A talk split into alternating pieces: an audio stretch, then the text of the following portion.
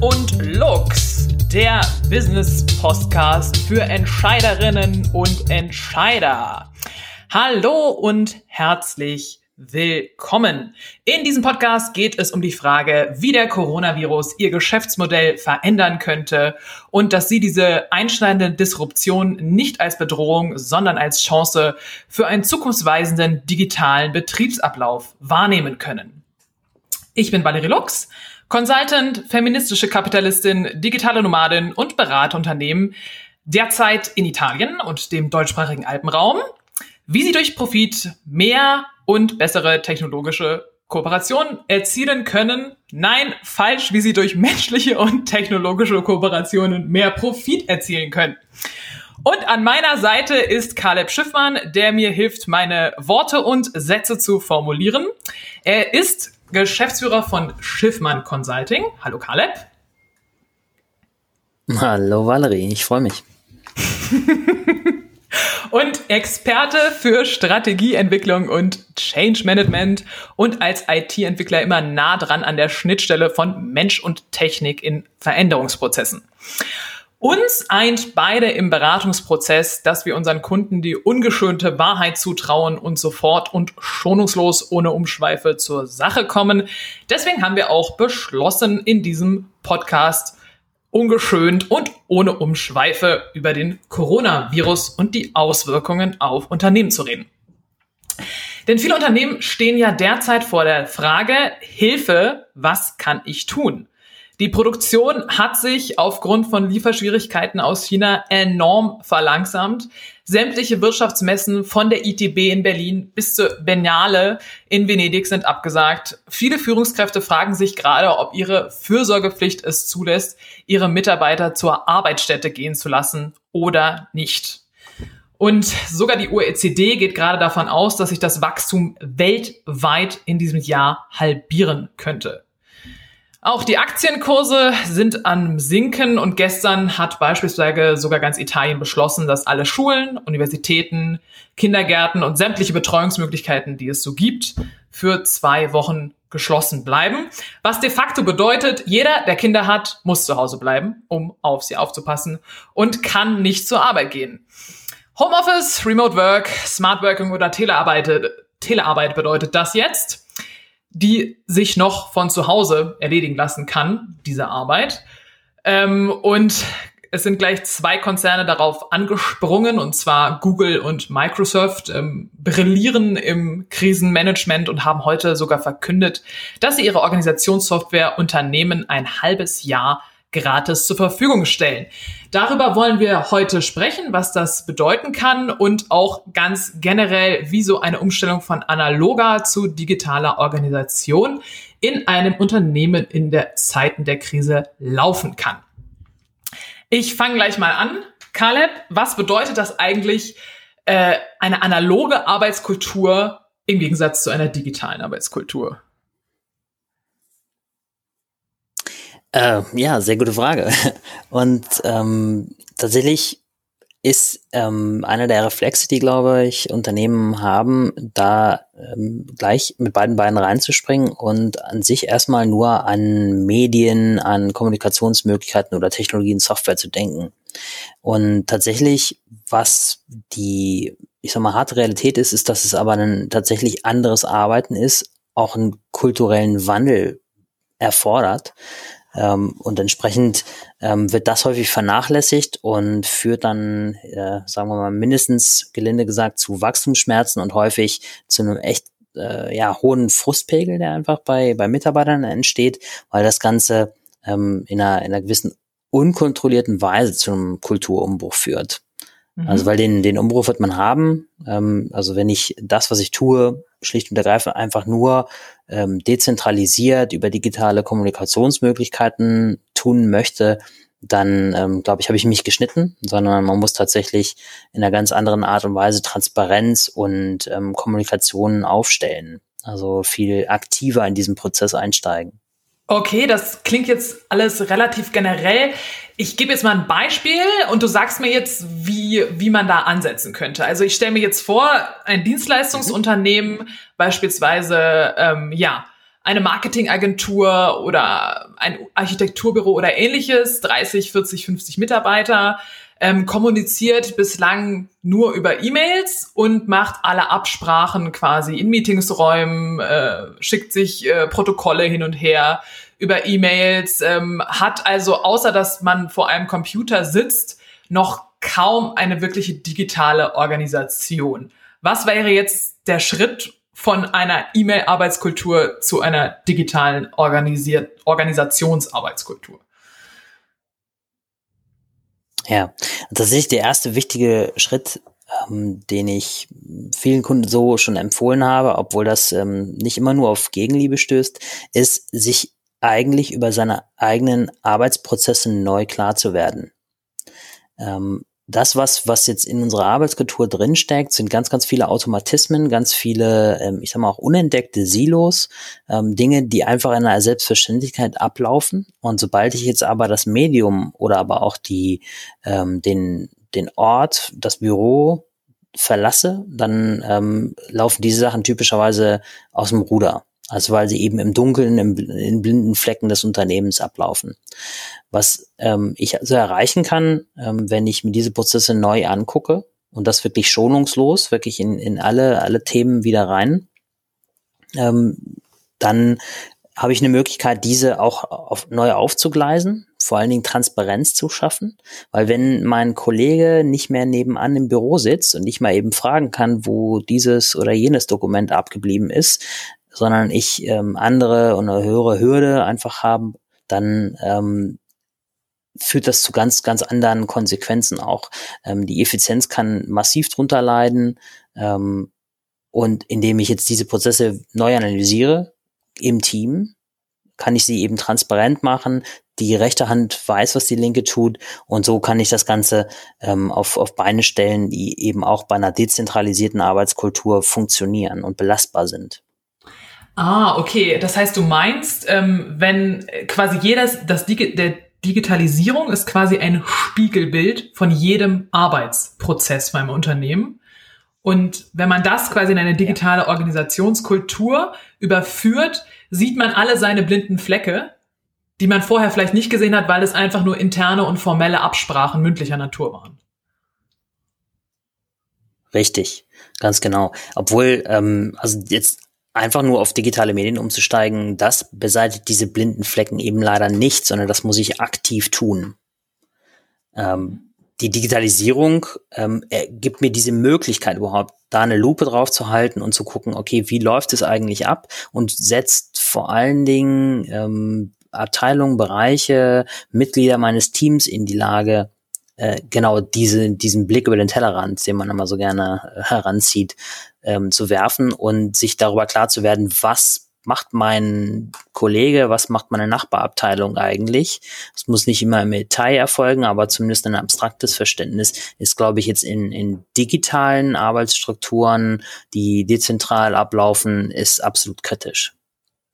Gut, also dann fassen wir mal zusammen.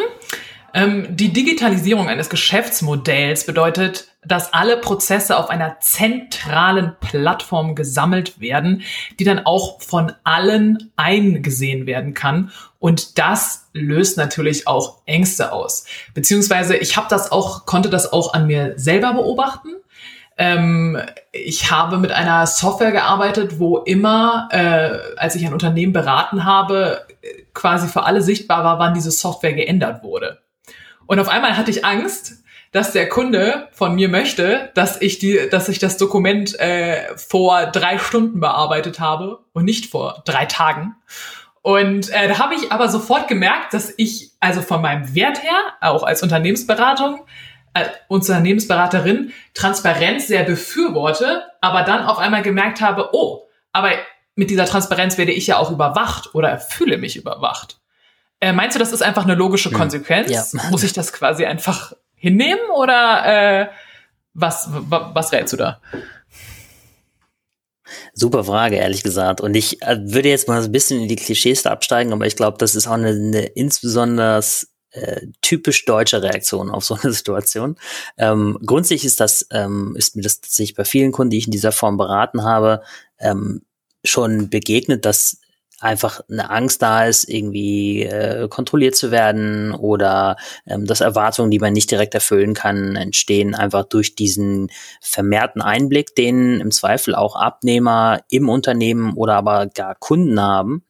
Äh, das ist sicherlich auch berechtigt. Ähm, ein Schritt, den man absolut aber gehen kann. Und das gibt die Technik eigentlich in zumindest allen Ausprägungen, die ich da bis jetzt gesehen habe, auch her. Man muss es aber halt eben aktiv steuern, ist, dass man ja nicht gezwungen ist, grenzenlose Transparenz herzustellen. Also jetzt mal auch in Datenschutzthemen ist das sicherlich auch ähm, mitnichten äh, eben äh, eine Sache, die man einfach so zulassen kann sondern man sollte sich eben bewusst darüber werden, okay, wer braucht eigentlich welchen Einblick, in welcher Tiefe, welchen Detailgrad, in welche Prozesse. Aber dass dieses Klarwerden muss man halt eben auch aktiv angehen. Und dann muss man eben gezielt steuern, wer kann welche Informationen sehen. Die blinden Flecke, die ich vorhin meinte, das sind ja in erster Linie auch ungewollte blinde Flecke. Das ist also die, die mich hinterher Schmerzen kosten, wenn ich sie nicht vorher rechtzeitig aufgedeckt habe. Mhm. Okay, gehen wir jetzt mal auf die aktuelle Situation. Wir befinden uns zurzeit in einer Epidemie. Wir haben den Coronavirus, der da draußen grassiert. Äh, wir wissen als Dienstleistungsunternehmen quasi, wir müssen unsere Mitarbeiter jetzt ins Homeoffice schicken. Und das, was wir ja gerade gehört haben, ist, dass jetzt auf einmal auch gleichzeitig ganz viel Transparenz von uns verlangt wird als Führungskraft und für unser Unternehmen. Jetzt überlege ich mir gerade, wie passt das zusammen? Das löst doch jetzt eigentlich sehr viel Angst in mir aus. Ich schicke, also meine, alle meine Mitarbeiter bleiben zu Hause. Ich sehe sie nicht mehr. Ich muss weiter oder ich möchte weiter mit ihnen zusammenarbeiten und zusätzlich werden jetzt alle meine Prozesse transparent auf einer Plattform. Und eigentlich weiß ich doch gar nicht, was meine Mitarbeiter dann zu Hause damit anfangen.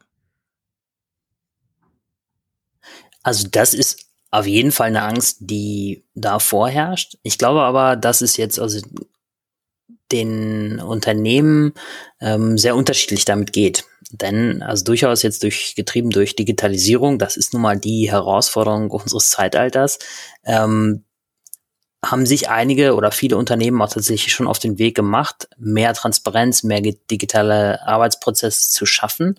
Und gerade das zahlt sich natürlich jetzt in dieser Situation auf aus. Wenn man da schon auf den Weg aufgebrochen ist und ähm, sich schon Gedanken gemacht hat, schon auch diesen Kulturwandel angestoßen hat, dann hat man natürlich jetzt ein leichteres Spiel. Richtig, ähm, ich sag mal, eine harte, ähm, eine harte Landung wird's für die Unternehmen, die sich damit eben noch nicht auseinandergesetzt haben und die jetzt von jetzt auf gleich eine andere Kultur leben müssen. Da bin ich der Meinung, die werden gerade ein etwas böses Erwachen haben und werden sich in einer mhm. Situation mhm. wiederfinden, ähm, aus, äh, genau wie du gestellt hast, das ist aus Führungsperspektive ähm, oder Unternehmensleitung, Managementperspektive, was machen meine Mitarbeiter? Ähm, ein gewisser Kontrollverlust ist einfach da, weil ich kann nicht sehen, was der Kollege macht oder kann nicht sehen, der Kollege ist da und ähm, erfüllt auch die Aufträge, die ich ihm gegeben habe, aber auch, glaube aus Mitarbeitersicht kann das genauso ähm, ja, schmerzlich sein, wenn man gefühlt ein bisschen im schwarzen Loch verschwindet, ähm, weil typischerweise die analogen Prozesse sind so aufgegleist, dass sie ähm, nicht unbedingt mit einer Hohlschuld, sondern eher mit einer Bringschuld des Auftraggebers ähm, funktionieren. Und sobald ich das aber in einen ähm, dezentralisierten oder einen Remote Telearbeitskontext übersetze, dann ist das auf einmal eine Hohlschuld. Also ich als Mitarbeiter kann nicht davon ausgehen, dass ich eingebunden werde, sondern ich muss das selber aktiv tun, ich muss die Initiative mhm. ergreifen und ansonsten mhm. versauere ich im Zweifel an meinem Heimarbeitsplatz. Mhm. Und all diese, diese Dinge passieren, glaube ich, für verschiedene Unternehmen einfach ganz unkontrolliert gerade. Mhm. Und das ist sicherlich auch Gefahr. Deswegen sich schnell darüber klar zu werden, was sind jetzt die Dinge, die ich jetzt auf die Schnelle tun kann, die da einen Mehrwert bringen und die diesen Prozess, sei ja auch eine Ausnahmesituation, einfach erstmal ähm, ein, ein bisschen abfedern und ein bisschen gesteuerter gestalten. Ja, ich denke das auch. Also ich denke auch tatsächlich, dass jetzt gerade niemand wirklich mehr eine Chance hat, ähm, hierarchische oder autoritäre Führungsmodelle mehr durchzuführen im Zeiten des Coronavirus. Ich glaube tatsächlich jetzt, und ich meine es wirklich auch historisch, stehen wir an einer Schneide in der Weltwirtschaft und auch ganz generell. Und ich denke, die werden gewinnen, die sich jetzt und sofort agil in der Lage sind, auf transparente digitale Strukturen einzustellen. Und die werden verlieren, die immer noch konservativ total verzweifelt daran festhalten, dass sie doch ihrer Sekretärin einfach alle Aufgaben mündlich delegiert haben und das jetzt nicht mehr können. Und ähm, ich denke auch, es ist auch wie eine, ja, wie so eine Rosskur. Einfach eine heilsame, aber auch schmerzhafte Kur, dass uns diese Epidemie jetzt einfach dazu zwingt, äh, transparent zu sein, weil uns bleibt keine Möglichkeit mehr, als unseren Mitarbeitern und Mitarbeiterinnen im Homeoffice zu vertrauen. Denn die Regierung hat angeordnet, dass sie quasi, äh, dass die Schulen zu sind und äh, wir können unseren Mitarbeitern ja nicht sagen, lasst eure äh, Kinder alleine zu Hause. Jetzt in Bezug auf Italien beispielsweise. 200 Corona-Tote ja. bereits in Deutschland, ja, das, das, könnte auch in Deutschland passieren. Ne? Hm. Ja, also tatsächlich, was ich ähm, aus dem Projekt, in dem ich aktuell arbeite, mit einem Kunden höre, ist tatsächlich, dass halt große, große Teile von der Belegschaft nach Hause geschickt werden. Also entweder weil sie gerade aus dem Urlaub, aus einem, aus einer Region zurückgekommen sind, die halt eben inzwischen Risiko eingestuft ist. Ähm, ja, das äh, ist ein bisschen wie höhere Gewalt gerade, aber tatsächlich glaube ich, man kann das ähm, als Chance nutzen. Ähm, weil höhere Gewalt hat auch etwas, was ähm, jetzt äh, Teams oder Unternehmen in einer Art und Weise auch vereinen kann in dieser Situation, in der sich alle so ein bisschen hilflos fühlen. Das kann man mhm. auch durchaus für sich nutzen. Ich glaube tatsächlich, die, die wichtigen oder die kritischen Schritte sind natürlich jetzt ähm, technologische äh, Grundvoraussetzungen schaff zu schaffen. Ich brauche die richtige Software dafür. Ich muss ähm, äh, Medien zur Verfügung stellen und das schnell, die ähm, mich in die Lage versetzen, also ich sag mal, mindestens ähm, Telefonkonferenzen zu, zu halten, dass ich äh, eine Sprachverbindung zu meinen Kollegen herstellen kann, auf diese Art und Weise, die, ich sag mal, althergebrachte Meetingkultur zumindest weiterleben kann auf mhm. anderen Medien. Ähm, mhm.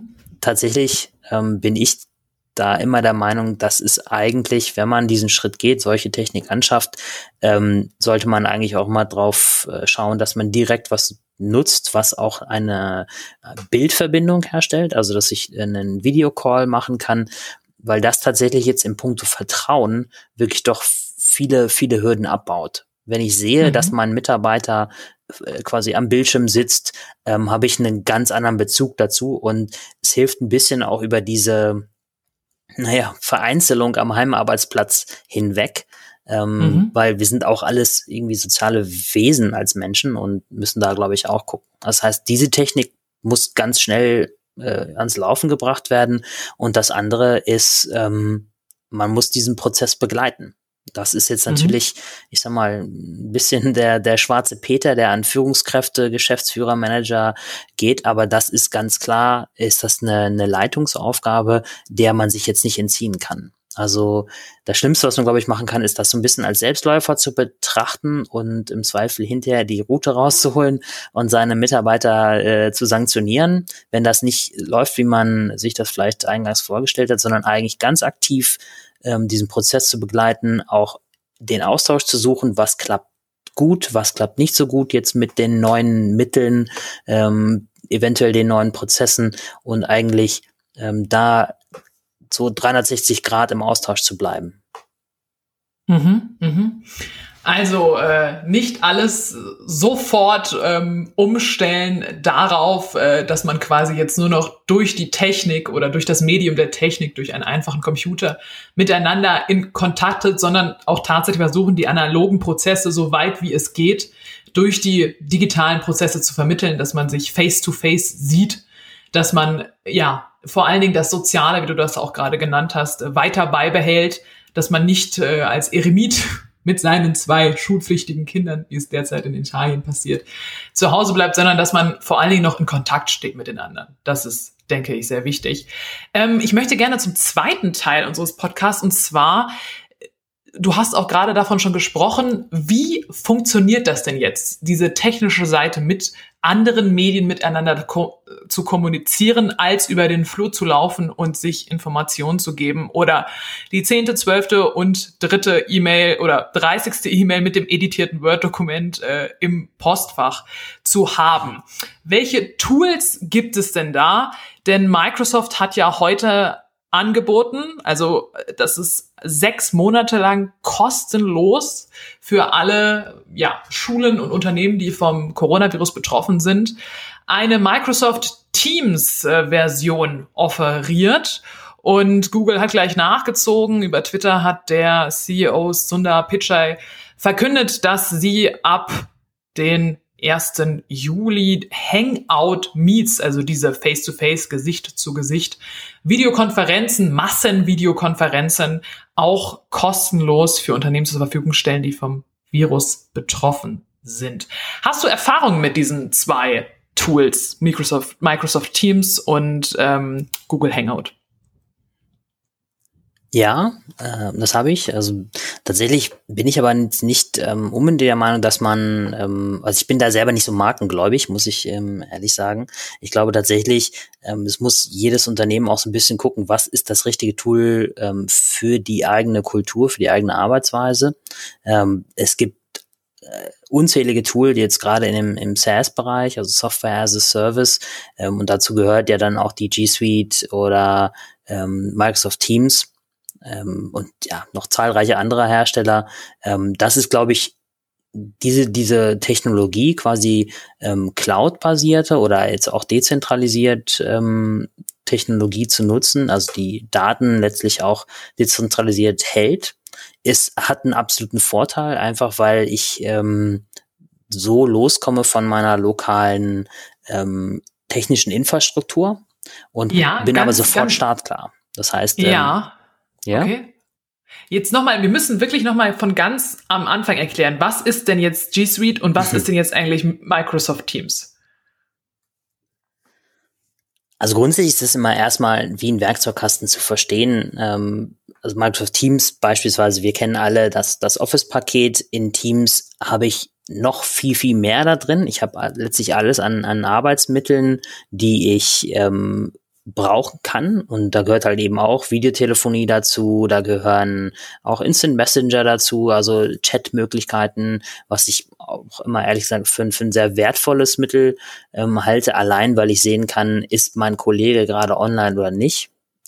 Mhm. Laufen hier und da Betriebsräten manchmal Schauer über den Rücken, wenn sie das hören, ähm, weil man natürlich dann in dieser Form auch Mitarbeiter über, überwachen könnte. Aber ehrlich gesagt sehe ich ähm, Gerade im internationalen Vergleich äh, wird es etwas anders, ein bisschen lockerer gehandhabt und sehe ehrlich gesagt keinen Weg, der daran vorbeiführt, dass ich okay. auch in dieser also, Art und Weise Transparenz schaffe. Also früher ja, bin ich einfach nur über den Flur gelaufen und habe quasi geguckt, habe die Tür geöffnet, ist mein Kollege da oder nicht.